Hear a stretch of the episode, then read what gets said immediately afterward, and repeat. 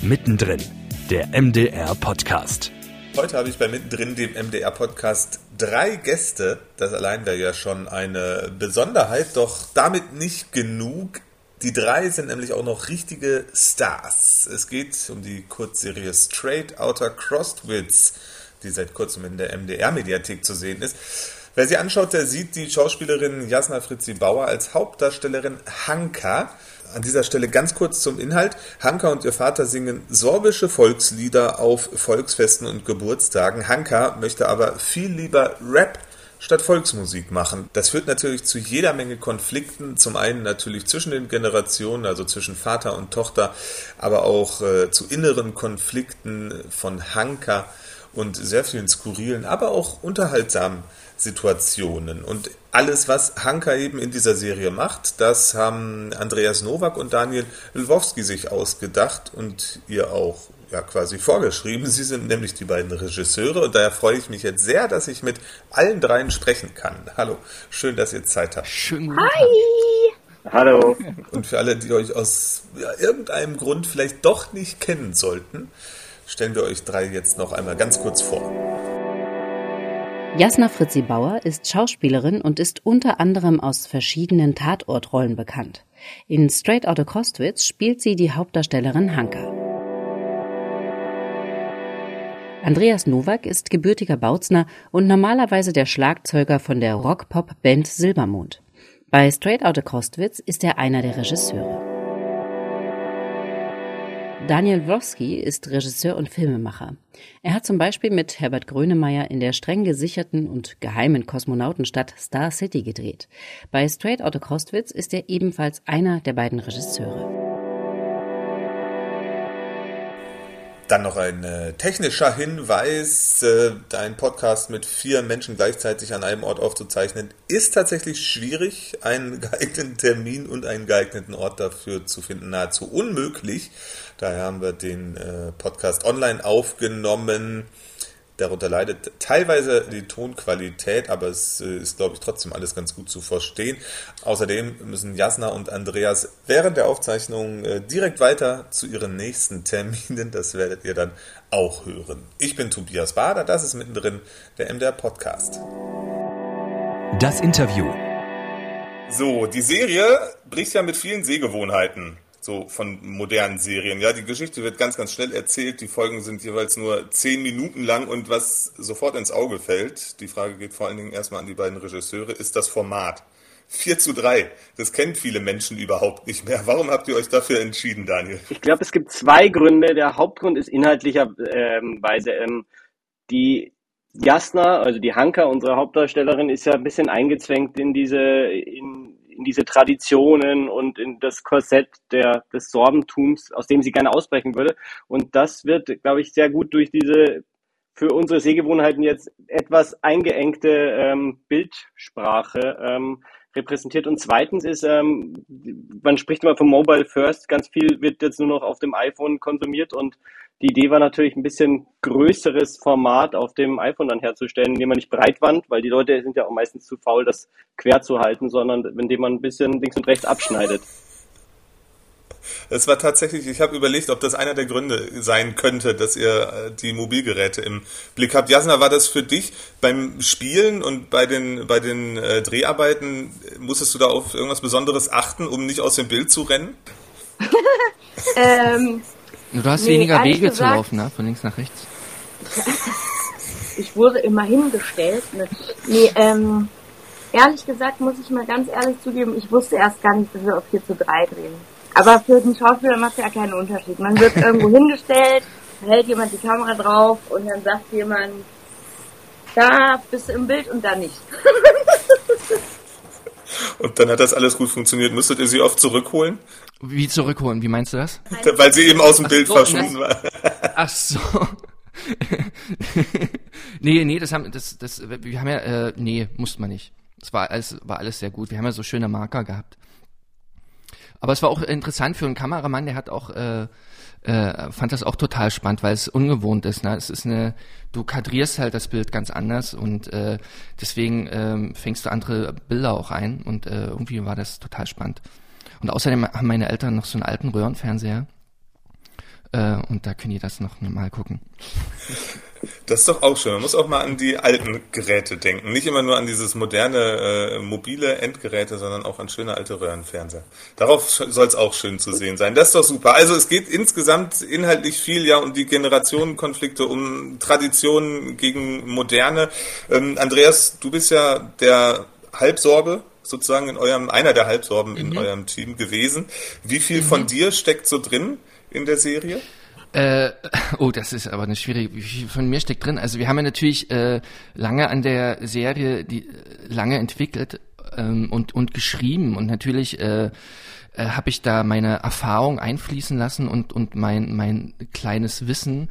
Äh, aber ähm, die, die es ist, ist halt schwierig. Äh, äh, mein Vater hat mir total geholfen oder uns äh, viel geholfen als Berater und mein Onkel, die halt äh, da in dem Sorbischen noch viel mehr drin sind. Und äh, das, das war halt auch total wichtig. Und es war halt auch total wichtig, dass wir während des Schreibprozesses immer äh, immer Kontakt haben und und äh, einfach inhaltlich Sachen fragen, das, das, weil wir weil wir das wichtig fanden, ne? dass man das wirklich äh, gut authentisch wiedergibt. So.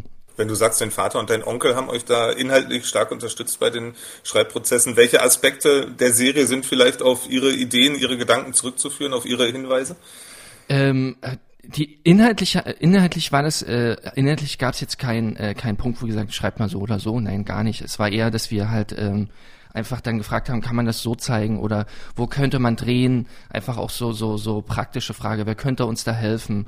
Ansprechpartner finden, ähm, dass wir mit Leuten halt sprechen, die vor Ort sind. Also solche Sachen halt auch. Okay, einfach der, der ständige Austausch genau. und dann nicht ähm, voll an den an der sorbischen Tradition vorbeizuzielen sozusagen.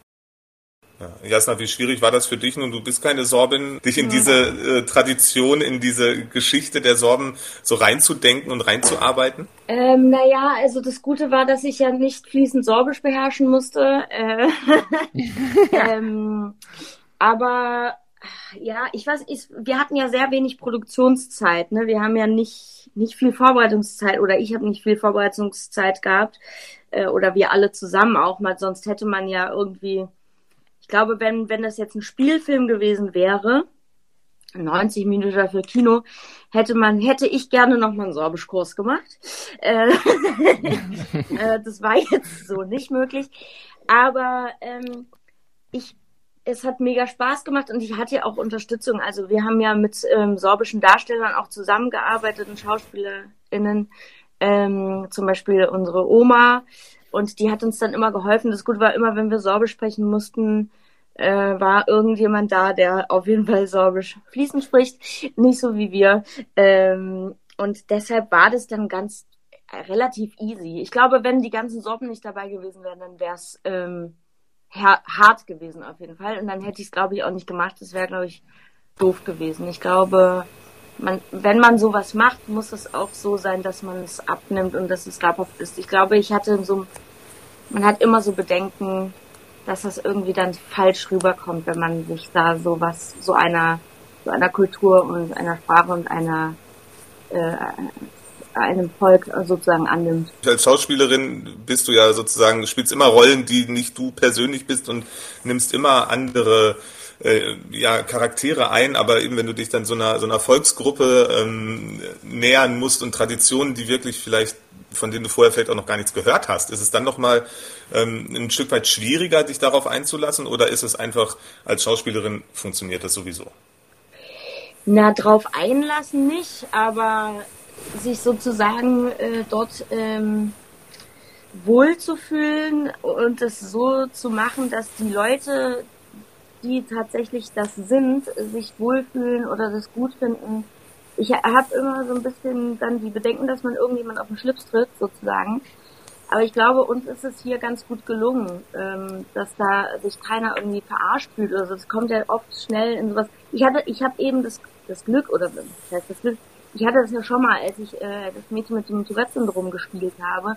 Es ist so ein bisschen, ist jetzt doof zu vergleichen, aber so ein bisschen dieselbe Situation, dass man irgendwie versucht, äh, das so zu machen, dass sich niemand also einfach das zu machen, ne? Und das anzunehmen und zu sagen, so, das mache ich jetzt und das bin ich jetzt und ich will das nicht verarschen, ich will das sein und ich will das in bester Art und Weise auch darstellen und sein und hier sozusagen ein Vertreter äh, und ein Fürsprecher dessen sein. Also wir hatten jetzt, Dani und ich, wir hatten jetzt ein Interview und da hat der Moderator, also auch ein, ein Sorber, hat, hat total gestaunt, wie gut ihr äh, das sorbische Lied singt. Also, also wirklich? Ja, ja, ja, der sagt wirklich, der, der, der konnte es gar nicht richtig glauben. Habt ihr das nachbearbeitet oder? Äh, äh, also so viel dazu. Also auch, äh, ein, ich habe ja auch mit ein paar Sorben schon gesprochen, die haben auch total gestaunt, wie wie gut das gesungen ist. Also dafür erstmal Glückwunsch. Ne? Hm, auf was müsst ihr in der Regiearbeit dann äh, vielleicht besonders achten, wenn ihr euch so, ein, so, einer, so einer Volksgruppe, einer Minderheit nähert, damit es dann auch authentisch wirkt und ähm, realistisch rüberkommt?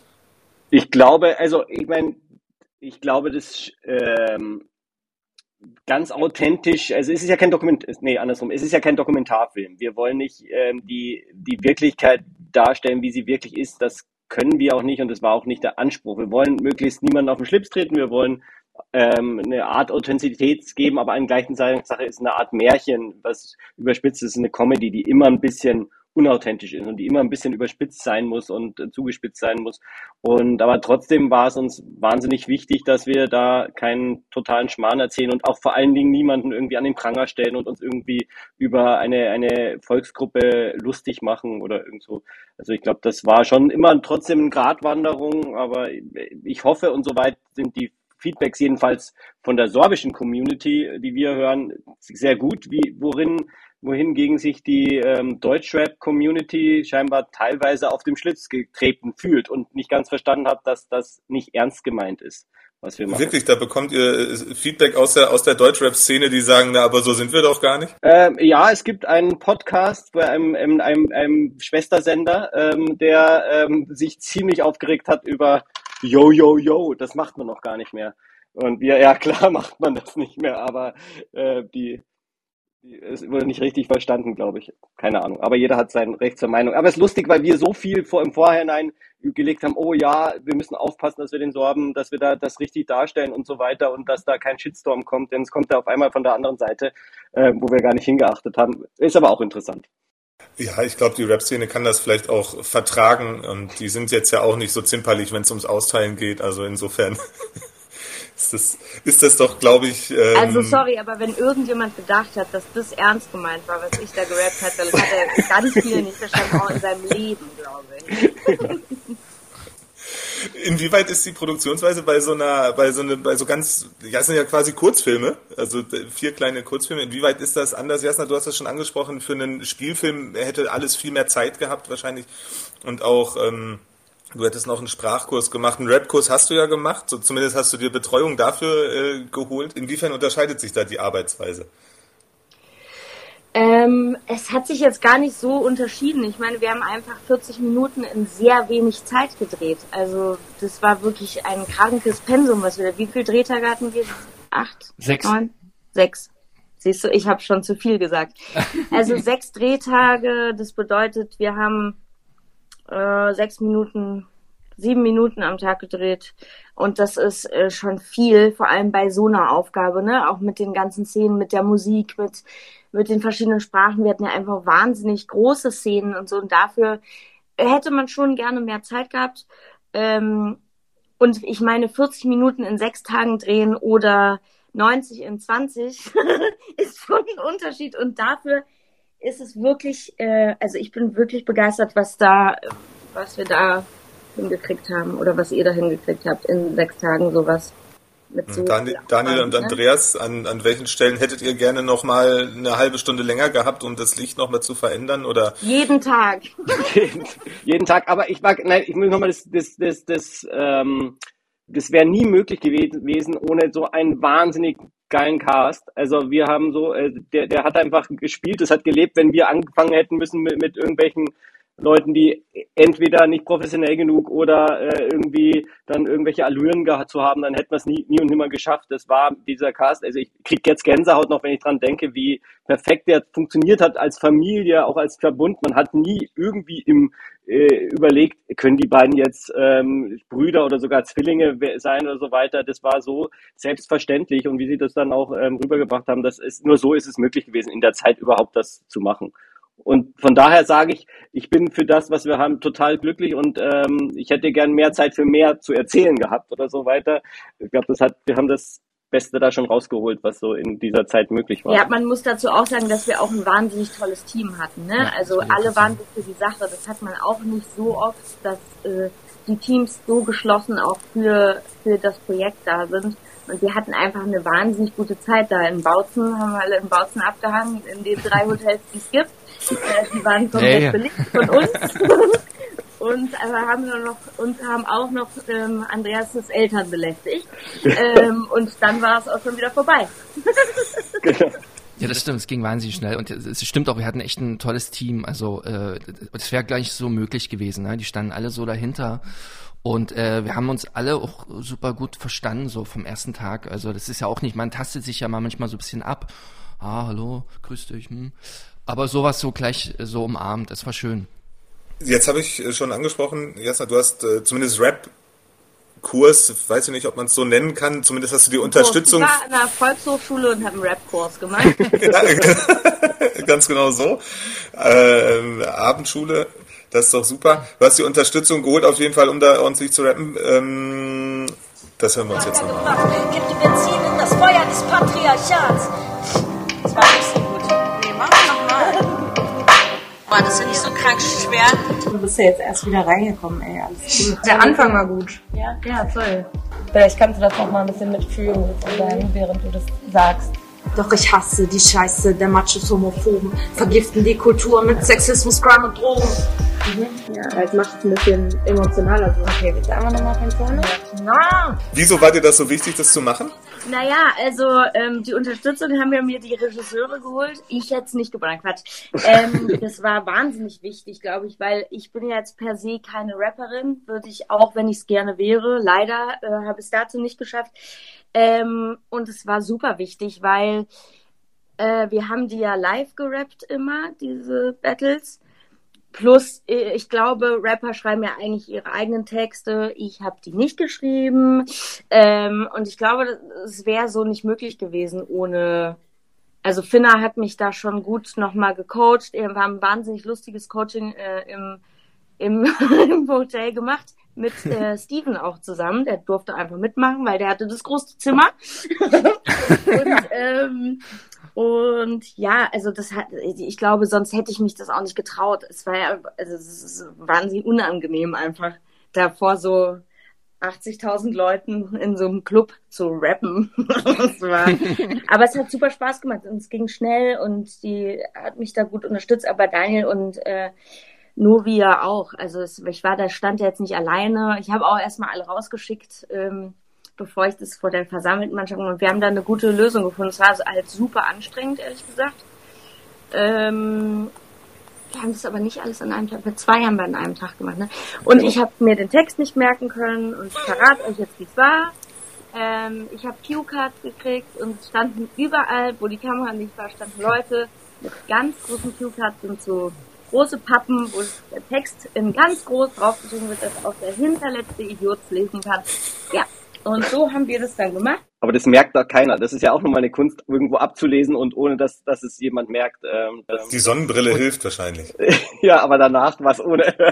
und man muss auch dazu sagen, es ist ja wirklich alles immer äh, live, live gerappt worden. Ne? Also es war ja keine, es hat niemand irgendwie Lippen zu irgendeinem Text bewegt und es wurde auch nicht nachbearbeitet, dass man nochmal ins Studio geht. Das ist ja bei den Produktion oft. Aber das ist halt das Schöne, man merkt halt auch die Energie in der, in der, in der Sprache und das ist einfach auch, äh, man merkt halt die Kraft, also auch dieses, dieses Live-Moments. Das war uns auch total wichtig und ist super schön aufgegangen. Und ich, also ich persönlich finde auch, dass ähm, Jasna das besser gemacht hat als jeder Rapper, weil die Rapper haben immer ihren Flow und es muss genau so sein, aber wir haben ja den, auch die Texte und die Texte selber geschrieben. Das ist noch mal eine ganz andere Geschichte, äh, warum das so passiert ist. Ähm, wir haben uns ja auch was dabei gedacht, dass da, da ist der Inhalt sehr wichtig, was, was jede, jede Zeile ist wichtig und wenn du die jede Zeile gleich betonst in einem ähm, selben super perfekten Rap-Schema oder Ding, dann ist das nochmal was anderes, als wenn du das wie ein Schauspieler, einen Text ähm, betont und, und ähm, fühlt. Das ist nochmal was ganz anderes und ich glaube, ich hätte es mir nicht ähm, schöner vorstellen können. Ich kriege jetzt immer noch Gänsehaut, wenn ich dran denke, wie Jasna da das mit Spucke im Mund äh, voller und vor dem Mund voller Leidenschaft äh, vorgetragen hat. welche, welche Geschichte? Heiser gerappt welche Geschichte steckt hinter dem bisschen Text Reihe, selber bisschen schreiben? Reihe 4. Weil du das gerade so angerissen hast. Ein bisschen enttäuscht worden. Jetzt ein zweites Mal von der Rap-Welt. Ähm, da wurde, äh, wir hatten jemanden, der uns das, der unterstützen sollte, der uns zugesagt hat und der ähm, irgendwie nicht wirklich verstanden hat, ähm, wo wir hin wollten wahrscheinlich. Vielleicht haben wir es auch nicht ganz richtig erklärt. Jedenfalls ging das nicht für uns von der ähm, Ironie, die wir brauchten und der Intelligenz. Also die Texte sind ja, also wenn man, wir wollten schon authentisch sein, weil in Rap Battles geht ja, geht's ja jede zwei Minuten um ich f deine Mutter und deine Schwester und so weiter. Und wenn man da gar nicht böse ist, dann ist das noch weniger, äh, gar nicht authentisch. Und wir wollten aber Texte, die natürlich eine FSK 0 oder FSK 2, äh, 212 kriegen. Und ähm, aber trotzdem, dass die, also dass Kinder das nicht verstehen, dass es harmlos klingt, aber dass äh, Erwachsene schon denken, uh, das ist aber ganz schön ähm, und, und gleichzeitig lustig und gleichzeitig die, die sorbische Sprache mit einbinden und so. Es war schon relativ kompliziert und dann haben sich, nachdem wir dann innerhalb einer Woche, ähm, zuerst hatten wir acht Wochen und dann wurde es auf einmal nur noch eine Woche, bis wir die Texte abgeben müssten beim MDR. Ähm, und dann haben wir uns gesagt, okay, scheiß drauf, ähm, das machen wir jetzt selber und haben ähm, Novi, unser Joe, unser super tolle, ähm, äh, toller Drehbuchautor und ich, wir haben uns einfach hingesetzt und auch Denise, unsere tolle Redakteurin und haben einfach drauf losgetextet, jeder für sich und dann haben wir es zusammengemischt und dann kamen diese Texte raus. Jasna, du musst jetzt gleich los, ähm, deswegen stelle ich dir jetzt einfach die letzte Frage. Daniel und Andreas, wenn ihr noch fünf Minuten länger habt, dann freue ich mich, wenn wir noch kurz weiterreden können. Mhm. Ja. Jasna, welche, welche Szene ist die, die dir am nachhaltigsten in Erinnerung geblieben ist? Am, äh, am, am nachhaltigsten in Erinnerung ist mir geblieben natürlich, wie wir dieses sorbische Lied da singen, vor diesen ganzen Sorben und uns zum Clown machen, so wie die Ottos da oben stehen. Ähm, und was aber eine meiner Lieblingsszenen ist, ist einfach wie äh, die, die Sorben in Tracht in diesen Clubkeller einmarschieren und da mit diesen Leuten stehen und in diesem Rap-Battle drin sind. Das finde ich wahnsinnig witzig, ehrlich gesagt. Dann lohnt sich auf jeden Fall deswegen die Serie mit dir unter anderem Jasna Fritzi Bauer zu sehen. Vielen Dank, dass du Zeit hattest, mit uns hier zu Vielen sprechen. Dank euch. Als ich die Serie geguckt habe, vorgestern, vorvorgestern habe ich das mit meiner Partnerin gesehen. Wir saßen nach 40 Minuten da und ähm, sie sagte, hm, das ist jetzt so ein bisschen wie Theater. Weil in vielen Situationen das eben so überzeichnet ist und überspitzt ist. Hat, das ist natürlich Absicht, dass es eben so überzeichnet ist, aber inwiefern gibt es denn wirklich noch diese Trachtenkultur zum Beispiel in der Region, Andreas? Und wie sehr wird die Tradition im Alltäglichen gelebt? Ähm, also es, es gibt äh, tatsächlich noch äh, Trachtträgerinnen, äh, die das noch äh, tagtäglich tragen, aber es sind halt weniger, es werden halt auch immer weniger, es sind meistens ältere Frauen. Aber man merkt äh, auch an der Ju äh, man merkt halt auch an der sorbischen Jugend, dass die halt die die Tradition weiterführen, was auch total schön ist und wichtig, weil es ja auch was ganz Besonderes ist und ähm, auch um die Sprache zu erhalten und äh, wichtig ist halt auch, dass die dass die Jugend nicht wegzieht. Das ist ja immer so ein Ding, ne? das reißt ja dann halt auch so so Völkergruppen auseinander, wenn wenn immer mehr Jugend weggeht. Aber ich, ich kenne viele, die da halt auch einfach äh, da bleiben wollen, so und äh, ich, das ist auch total schön zu sehen. Also ähm, von daher gibt's gibt's schon einen Drang, die Kultur zu halten auf alle Fälle.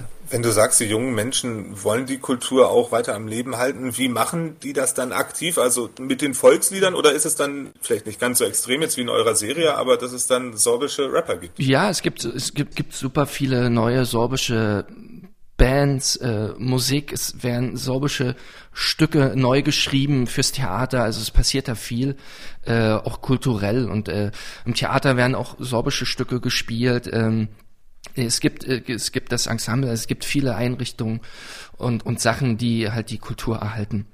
So, und, und ich, wir hoffen auch mit, mit der Serie, dass, dass ein Interesse auch an der sorbischen Kultur entsteht, dass auch viele dann äh, dahin reisen und, und äh, äh, einfach mal sich anschauen und äh, das ist ja auch schön, also äh, das, das würde auch, würde auch total die Sorben freuen, wenn da ein Interesse entsteht, äh, einfach sich für die Kultur zu interessieren. Das, das äh, hilft ja auch, eine Kultur zu erhalten, ne? wenn Leute von außen die, die beobachten und, und sich dafür interessieren. Eine Frage, die ich natürlich stellen muss, ist die nach dem Nazi-Rapper. Warum habt ihr euch dafür entschieden, den mit reinzunehmen? Daniel, du guckst schon so ein bisschen. Naja, nein, nein, also überspitzt geht es ja in beide Richtungen. Also wie, nicht nur, also die Sorben haben sich natürlich auch ein bisschen, also so im Vorfeld gab es so die Diskussion, ja, wir, was du auch sagst, wir, wir tragen alle gar nicht mehr Tracht für jedes Fest und so weiter, aber du musst ja ein bisschen in dieser Kürze, Kürze der Zeit und am Märchen und Comedy übertreibst du ja ein bisschen. Und es war für uns da die eine Richtung, aber die andere Richtung war natürlich auch, wir wollten drei Gegner für Jasna ähm, zeigen, die ganz drei unterschiedliche ähm, auch Klischees von Rappern sozusagen ähm, ähm, zeigen und ähm, und in diesem Kulturkampf und und und äh, ich meine manche sehen wirklich in dieser Region auch Sorben als Ausländer, das gibt es, ähm, aber ich meine ähm, Nazis gibt es in ganz Deutschland leider und das war halt der eine sozusagen, der eine ist sehr ähm, der eine ist so ein bisschen möchte gern Gangster-Rapper, dann gibt's den letzten, der so super macho ist und dann gab's für uns eine dritte Riege, die es halt auch leider gibt. Und das war so ein bisschen der Nazi, der sie auch herausfordert und der sie sozusagen sagt, äh, äh, der ja sozusagen den Druck bei ihr erzeugt, dass sie wirklich anfängt und über ihre Angst hinwegkommt und ähm, anfängt zu rappen. Ähm, und ich glaube, aber das war jetzt nicht zu sagen, äh, das gibt's hier nur da und so weiter, sondern es war für uns eigentlich eher auch Mittel zu Zweck und natürlich ein bisschen eine Kritik an bestimmten ähm, Strömungen, die es bei uns gibt. Leider. Ähm, ich, ich muss ganz kurz unterbrechen, weil ich habe jetzt, äh, jetzt eigentlich schon das, ein anderes Interview mit Sorbisch, na klar. Also ich müsste jetzt raus, weil... Äh, du alle sind hoch interessiert an dieser Serie, offensichtlich. Ähm, vielen Dank, dass du Zeit hattest, mitzumachen. Wenn du an eine Szene in der Serie denkst, die dir nachhaltig in Erinnerung bleiben wird, welche ist das? Ähm, ich muss gerade tatsächlich sagen, die, wir, haben immer so die End-Rap-Szene, haben wir sie genannt, wo dann der Vater auf die Bühne kommt und äh, und und und äh, Hanka hält dann einen Appell so an alles. Und äh, das war damals bemerkenswert, wo wir das das erste Mal dann äh, aufgezeichnet haben, ha hatten wirklich teilweise Leute in der Crew Tränen in den Augen oder haben geweint, weil es so emotional war. Und, und das hat man dort am Set echt gespürt weil wir immer Angst hatten vor der Szene, geht das dann auf, weil das ist so der Höhepunkt, ne? So, ähm, und da, da hatten wir so einen Respekt und es war so erleichternd und so schön zu sehen, dass das so in der Emotionalität aufgeht und dass die Leute äh, berührt sind und Tränen in den Augen haben. Ich habe da auch Feedback von von Freunden und so. Das ist erstmal was super Schönes. Das erreicht man nicht so einfach und da müssen wir einfach auch sagen, dass dieser Cast und dass die Schauspieler das so toll gemacht haben.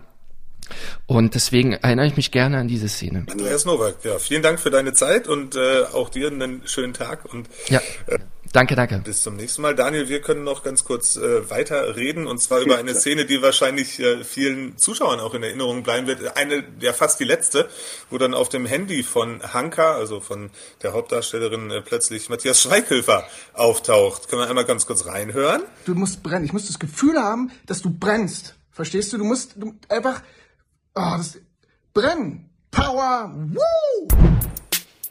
Wie kam es dazu, dass ihr Matthias Schweighöfer noch gewinnen konntet, auch mitzumachen? Na, Matthias ist ähm, der beste Freund von Andreas Nowak, er ist von Novi.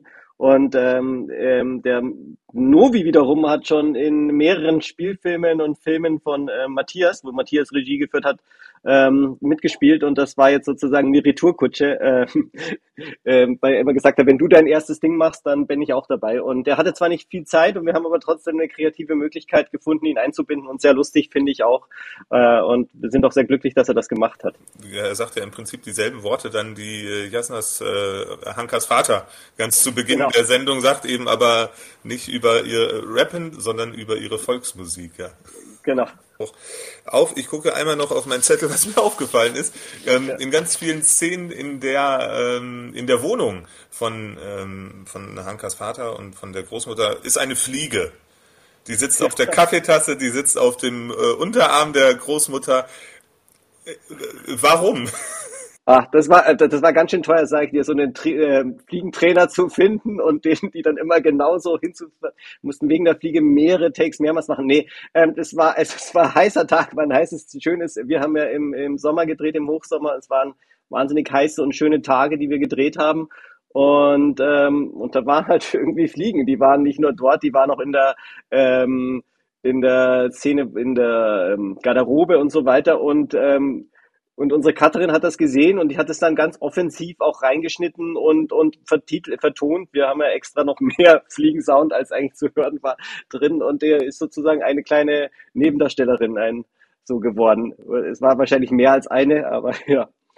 Schön, dass du das bemerkt hast das fällt ja quasi gar nicht auf, die Fliegen. Ich weiß nicht, wer das auseinanderhalten kann, ob das unterschiedliche sind. nicht schlecht.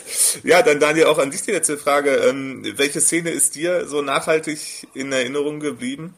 Na, natürlich, also äh, natürlich die Schluss, der Schlussrap ist äh, am emotionalsten. Ähm, äh, ich hatte vorher jetzt, wie Novi das erzählt hat, auch wieder fast Tränen in den Augen. Es war ähm, echt krass. Das ist die schönste, aber es gibt so viele andere Szene noch, alleine die Szene von dem auf der Treppe, wo, ähm, wo die sich eigentlich davonstehen wollen, der äh, Hanka und ihr Bruder vom, äh, vom Geburtstag und dann auf die ihre Cousinen treffen, Cousininnen, äh, Cousinen treffen und ähm, allein das, wie die diese wahnsinnig tollen Schauspieler Jasna und Steven auf äh, Laienschauspieler will ich es nicht nennen, aber als die sind lang nicht so weit, noch nicht, und wie die zusammenspielen und da überhaupt keinen Qualitätsunterschied zu spüren ist, wie die sich alle gegenseitig da hochpushen und das so toll spielen. Allein diese Szene ist bei mir so im, im, im Ding, äh, im Kopf geblieben, dass es total Spaß macht. Und natürlich jede Szene mit, ähm, mit ähm, Volker. Volker Zack ist ein wahnsinnig guter Schauspieler auch. So auf dem Punkt, der hat das so auf dem Punkt und der hat es so toll gemacht. Also ja, also so sehr, sehr, sehr viele schöne Erinnerungen. Man merkt ja auf jeden Fall an, wenn du darüber redest, du bist äh, voll begeistert und wirklich zufrieden mit dem, was ihr da geschaffen habt. Ja, das kann man, also ich bin sehr, sehr selten zufrieden mit dem, was man schafft. Und ich meine, das ist, war ja auch, da muss man dem MBR nochmal Danke sagen, weil wir sind, ähm, auch, auch wenn ich schon lange dabei bin, ist meine erste lange ähm, ähm, meine erste lange fiktionale Arbeit und ist natürlich ein wahnsinniger Druck drauf für, für einen selber, also für mich wahrscheinlich am meisten ähm, und für Novi. Und ähm, dann mit diesen Einschränkungen, sechs Drehtage, nur, nur ähm, ein sehr beschränktes Budget und wir haben uns sehr, sehr viel vorgenommen, ähm, bin ich sehr, also wirklich sehr zufrieden mit dieser Sache und sehr begeistert immer noch, wenn ich das sehe. Das ist wunderbar. Wir sehen uns ja hier über Video und du lächelst auch immer schön in die Kamera. Also es ist durchaus sehr authentisch und sehr realistisch, was du sagst. Ja, Daniel äh, auch. Vielen Dank für das Gespräch rund um Straight Out of Crostwitz. Wir haben im Laufe des Gesprächs schon Jasna Fritzi Bauer verloren, die Hauptdarstellerin. Sie spielt Hanka in der Serie und den anderen äh, Regisseur Andreas Nowak. Sie alle haben mit uns gesprochen über diese Short Dramedy Serie zu sehen in der ARD Mediathek bis Mitte September noch, wenn es dann irgendwann mal im linearen Fernsehen lief. Hoffentlich auch noch ein bisschen länger. Es lohnt sich wirklich, die Serie anzuschauen. Macht sehr viel Spaß. Vielen Dank für eure Arbeit. Vielen Dank für deine Zeit. Danke dir auch. bis zum nächsten Mal bei Mittendrin, dem MDR Podcast. Mittendrin, der MDR Podcast, ist eine Produktion des Mitteldeutschen Rundfunks.